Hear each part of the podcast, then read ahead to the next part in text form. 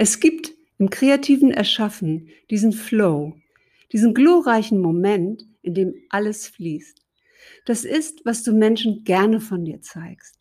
Die Schwächen, die Verhaspler, die Abschweifmomente, die schneiden wir raus, ob aus einem Podcast oder aus einem Video und machen es dann einfach nochmal neu. Das gilt heute nicht. Denn wir wollen nicht perfekt sein. Perfekt ist langweilig. Perfekt macht Angst, weil man denkt, ach, die anderen, die können das schon so gut. Es gibt es alles schon, was ich machen möchte. Und damit hält man sich zurück. Man geht nicht seinen Schritt, denn jeder ist einzigartig, jeder ist individuell. Und selbst wenn du genau das Gleiche machst wie jemand anderes, wird es anders sein. Und es baut auch Distanz zu deinen Zuhörern und deinen Zuschauern auf, weil die merken, oh, die ist irgendwie schon so viel weiter. Und wenn du wie ich als Mentor unterwegs bist, dann möchtest du ein gutes Beispiel abgeben und möchtest zeigen, dass alles seine Schritte und seine Entwicklung braucht.